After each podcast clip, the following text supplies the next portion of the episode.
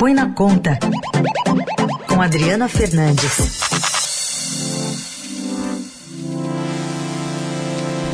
Adriana Fernandes conosco. Tudo bem, Adri? Como é que está o outono aí em Brasília? Tudo bem, Carol, tudo bem, Raíssa. Boa semana a todos os ouvintes. Aqui em Brasília o, te o tempo continua tenso, né? O tempo está ensolarado, mas o clima é, é, de tensão por conta da CPI da Covid, que o Supremo Tribunal Federal determinou que o presidente do Senado instale a comissão. Isso tem impacto também aqui na minha área, Carol, na minha área, que é a área econômica, a área que está há duas semanas no impasse sobre a sanção do orçamento, aquele orçamento aprovado cheio de maquiagem, uhum. e ele não tem solução ainda. E essa, essa confusão por conta da Covid, esse ingrediente a mais acaba é, prejudicando uma negociação. Era para ter saído na sexta-feira à tarde e não foi possível. Líderes é, aconselharam o presidente a deixar isso para essa semana. Ele tem até o dia 22, portanto, até a semana que vem, o presidente Bolsonaro para sancionar a lei. Enquanto isso, Carol, outras decisões como a antecipação do 13º das aposentadorias fica suspensa. Bom, no meio disso tudo, esse prazo está correndo, né? As pedaladas fiscais foram ali apontadas. Será que o presidente vai para um meio termo ou, veta mesmo? O que está que, que tá transparecendo aí? Na semana passada, no, depois daquele jantar com os empresários, era de que o, a, a, a sinalização era de que o presidente iria sim fazer um veto parcial do, das emendas, né, do, da, das emendas de relator, que deu toda, todo esse embrólio, porque ele, ele cortou despesas obrigatórias, o relator Márcio Bittar, senador Márcio Bittar, para acomodar mais emendas.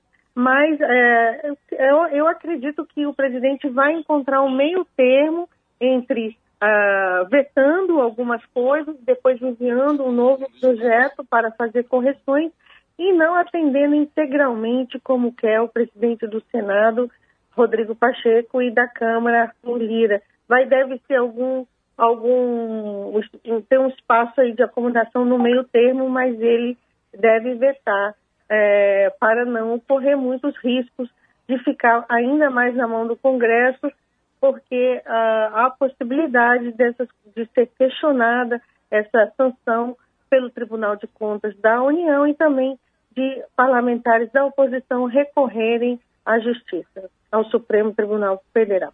Bom, e, fora isso, a gente daqui a pouco vai emendar com é, o orçamento de 2022, né, Adri? Se demorar um pouco mais para. A gente está em abril, né? Uma coisa impressionante. impressionante. Mas tem mais coisas que estão que, que é, sendo levadas a reboque por conta desse atraso, né?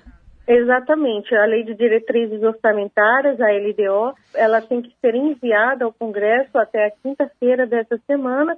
Ela é importante porque vai dar as diretrizes, né? para 2022, último ano do governo Bolsonaro, nem se fala nela, mas ela tem que ser um projeto, tem que ser enviado, ele já com certeza é, não será um projeto da, mais arrumadinho, né? Porque você não tem nem a lei orçamentária ah, ah, sancionada, quanto mais pensar no meio dessa confusão toda na lei de diretrizes orçamentárias de 2022, que tem que ter a meta fiscal, tem que ter vários parâmetros que dependem desse orçamento que que está em jogo. Também tem, como eu falei, a antecipação do 13º salário uh, para os aposentados, para os pensionistas, todo mundo esperando essa medida, ela não vai sair enquanto o orçamento não for sancionado.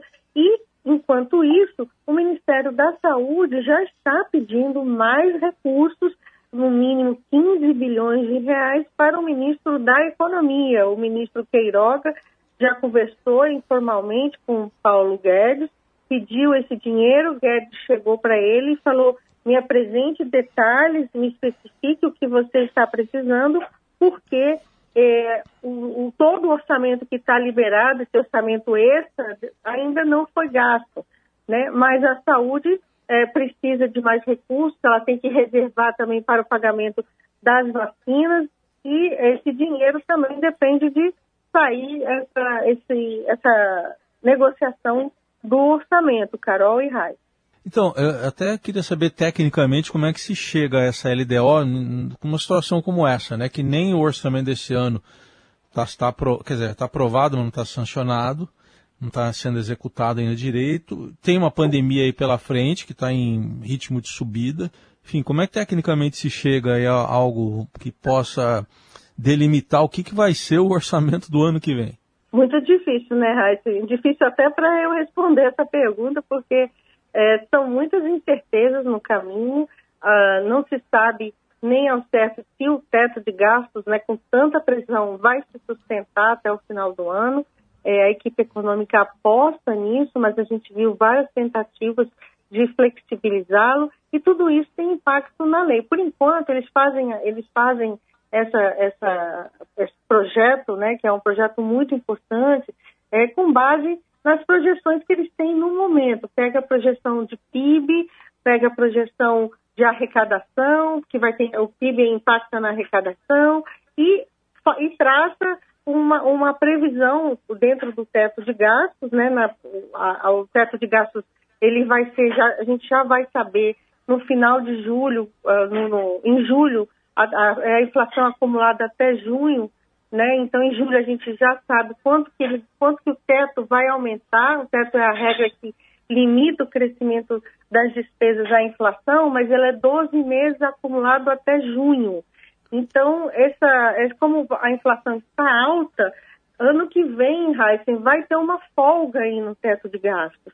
Então, ele vai, ter, ele, vai ser maior, vai poder acomodar mais despesas, o que não aconteceu em 2020, porque a inflação ah, no, no, acumulado até junho do ano passado estava bem baixa, ele corrigiu o, o teto, o, o, limite do teto, com uma inflação muito baixa. Agora, em 2022, vai ser um pouco melhor. E é com isso que o governo Bolsonaro é, conta de ter mais espaço para gastar em 2022, sem toda essa pressão do teto.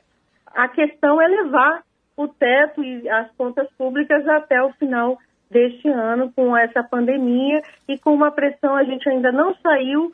Eu vou lembrar aqui o programa uh, de emprego que vai custar 10 bilhões de reais no mínimo.